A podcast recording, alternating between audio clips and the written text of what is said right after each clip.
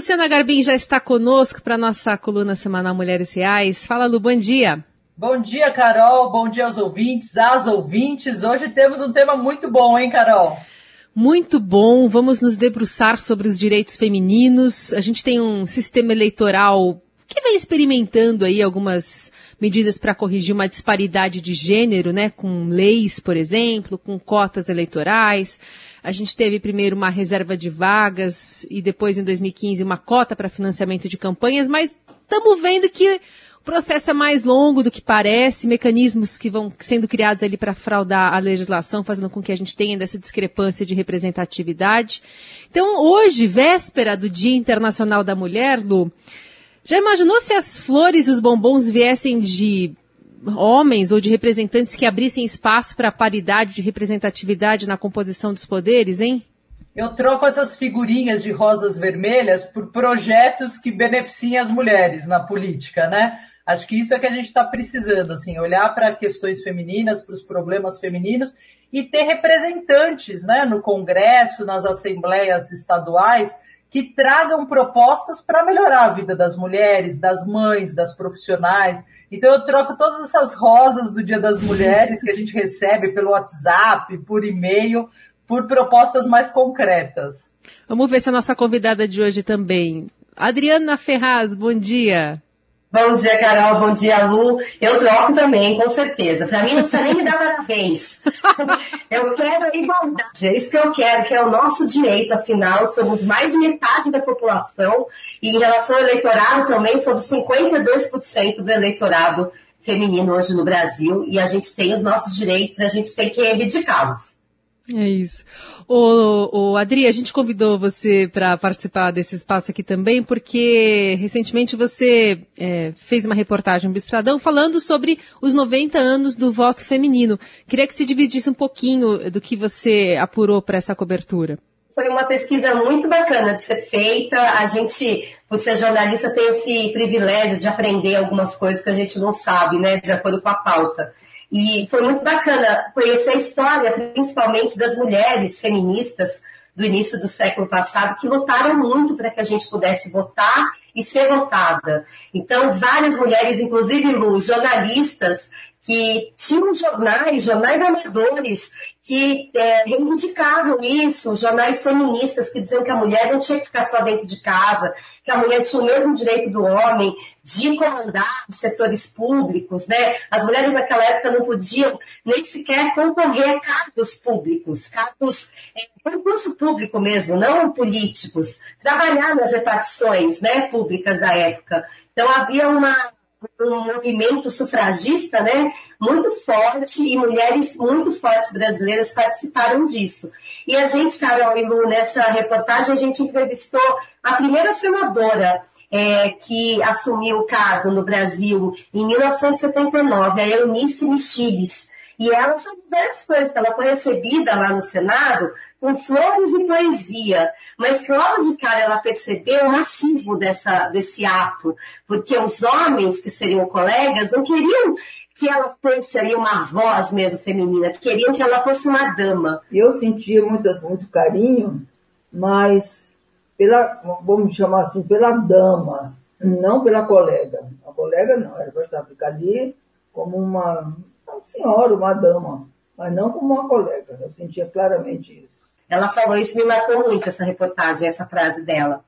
Adri, é, voltando aqui, né, trazendo para os dias atuais, assim, né, depois da luta de todas essas mulheres, de, do que elas conseguiram, como que você vê hoje a situação? Assim, eu queria te perguntar também se tem países que hoje estão muito melhores que o Brasil, que a gente pode se inspirar, se tem projetos que a gente pode conhecer que podem servir de referência. Como que você vê a situação hoje, tanto da, da gente aqui no Brasil quanto de outros países?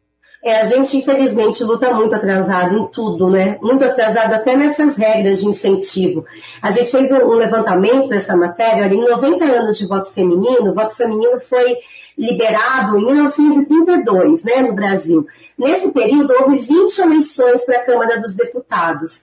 E a gente só conseguiu preencher com mandatos femininos 4% dessas vagas. é menos né, na história, 4% não é nada. Atualmente, nós temos 15% de deputadas na Câmara, é, na Câmara Federal, né? Mas olha, outros países têm ações muito mais efetivas, tem a reserva mesmo de cadeiras. Reserva, olha, sei lá, são 100 cadeiras. 50 cadeiras vão ser para homens, 50 cadeiras vão ser para mulheres. Essa é a divisão da população no Brasil, né? Então, por exemplo, a Suécia é assim, é meio a meio. A Argentina, nossa vizinha aqui pertinho, uma realidade muito mais próxima nossa, ela não faz essa reserva é, meio a meio, mas ela faz de um jeito que a votação é feita a partir de uma lista fechada de nomes. E nessa lista fechada, 30, é, uma em cada três é, candidatos tem que ser mulher. Então, obrigatoriamente, ao, no, no mínimo 33% dos eleitos vão ser mulheres, que já é o dobro nosso, né? A gente tem 15. Eles fazem de um jeito a votação que 33% são mulheres. Aqui a gente tem o quê? A gente tem um incentivo para candidaturas femininas, os partidos têm que é, reservar 30% das vagas de candidatos para mulheres, tem que também reservar 30% dos fundos públicos de financiamento eleitoral e partidário para bancar essas candidaturas mulheres. E agora, na eleição deste ano, a gente vai ter uma novidade, que é o seguinte: o voto da mulher ele vai valer o dobro para o cálculo desses fundos públicos de financiamento. Então, se é, quando for se calcular o próximo fundo eleitoral dos partidos, na próxima eleição, não essa, em é, 24, por exemplo, para os prefeitos e vereadores, os partidos que tiverem mais votos em mulheres vão ter mais recursos. Então, é uma nova tentativa de incentivar. Agora é duro, né? A gente tem que ver isso né, no ano de 2022, mas só assim mesmo, para a gente avançar um pouco, parece. A gente ainda está vendo, né, vereadora com microfone cortado, né, quando defende pauta de mulheres na política. Então, ó, só um minutinho, estou falando. Não, vereadora. Então o senhor me respeita. Não, quem vai me respeitar é a senhora. Que o senhor respeita, eu sou presidente, a senhora vai me respeitar. Eu respeito o senhor, como entendeu? presidente. A senhora vai me respeitar. o senhor tem que me respeitar como Corta vereadora. o telefone dessa vereadora para mim. Agora. Bora. Quer fazer, quer fazer, quer fazer circo aqui, você não vai fazer não. A gente ainda vê deputado associando uma mulher que é incisiva com uma mulher histérica. Mulheres que criticam, criticam, são contra tudo e a favor de nada, do quanto pior, melhor. Deputada histérica. A gente ainda é, houve uma, uma, defesa própria né, da Simone Tebet, pré-candidata do MDB, querendo se fazer valer de uma cabeça de chapa, né, dela liderar uma campanha a presidente, não sendo vice de outro homem. É claro que nos sentimos honrados em qualquer posto, não há nenhum demérito em ser vice. Eu já fui vice-governadora. Agora, não me tratem diferente. Eu sou pré-candidata à presidência da República. Como é que está é, tá sendo essa, esse, esse, arranjo político, pensando nesses posicionamentos que a gente ouve, mas também do que a gente continua vendo, né? Você falou desse exemplo da, da Eunice Micheles. É, então, coisas acontecendo agora, esse ano, 2022, né?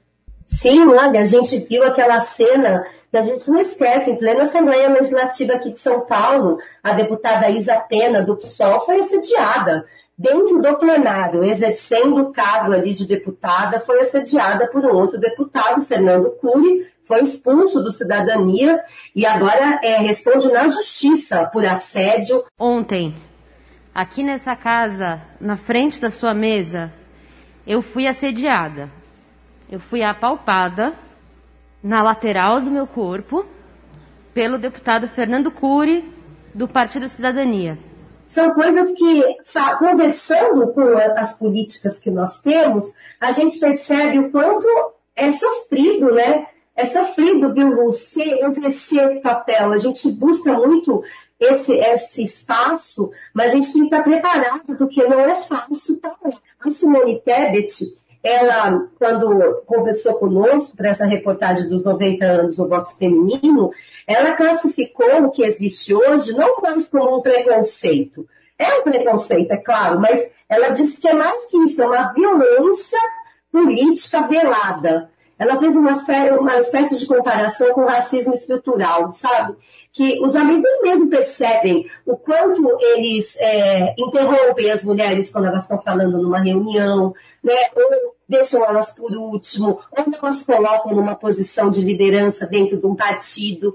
A gente não elege mulheres, mas vai ver dentro dos partidos, não tem mulheres no comando. A gente tem a Glaze Hoffman do PT e a gente tem a Renata Abreu do Podemos. E Adriana, agora a gente está às vésperas, né, há poucos meses de eleições muito importantes, né, é, que vão definir aí rumos não só para o país, para os estados, enfim, que podem mudar todo o nosso cenário político. É, o que, que, você acha, assim, o que, que a gente pode é, refletir, trazer nesses próximos meses sobre essa questão, assim, o que, que dá para fazer até lá para que mude um pouco esse cenário, para que o Brasil passe a ter uma representatividade feminina maior na política? É, em relação a incentivos legais, Lu, é, tem essa novidade, né? É, como já, a gente já está no ano eleitoral, não tem uma regra a mais que a gente consiga aprovar. As regras têm que ser aprovadas até um ano antes da eleição. Agora, o que a gente pode fazer, acho que é fiscalizar, né? Ainda mais a gente como jornalista. Fiscalizar se os partidos realmente estão dedicando 30%, que é pouco, né? A gente está lutando por 30%, deveria ser 50%, eu acho, mas enfim. 30% das candidaturas mulheres precisa estar na TV. Quando a gente for ligar ali para assistir a campanha oficial na TV e no rádio, então as mulheres precisam aparecer esse ano.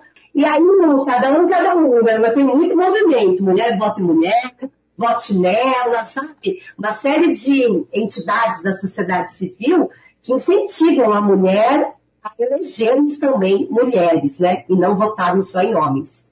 Muito bem, participação especialíssima da Adriana Ferraz, jornalista do Estadão, colunista aqui da Rádio Dourado, nesse espaço aqui que a gente discute também esses assuntos mais relacionados à mulher. Adri, obrigada pela participação hoje, viu? Eu que agradeço, tá para me chamar, Foi ótimo. É isso, Lu. Vamos continuar falando mais sobre esse assunto nesse ano eleitoral, né? Vamos sim, gente. Boa semana para todo mundo. Bom Dia Internacional das Mulheres. E vamos em frente que tem muita coisa ainda para a gente conquistar. É isso. Até semana que vem, Lu. Um beijo. Até.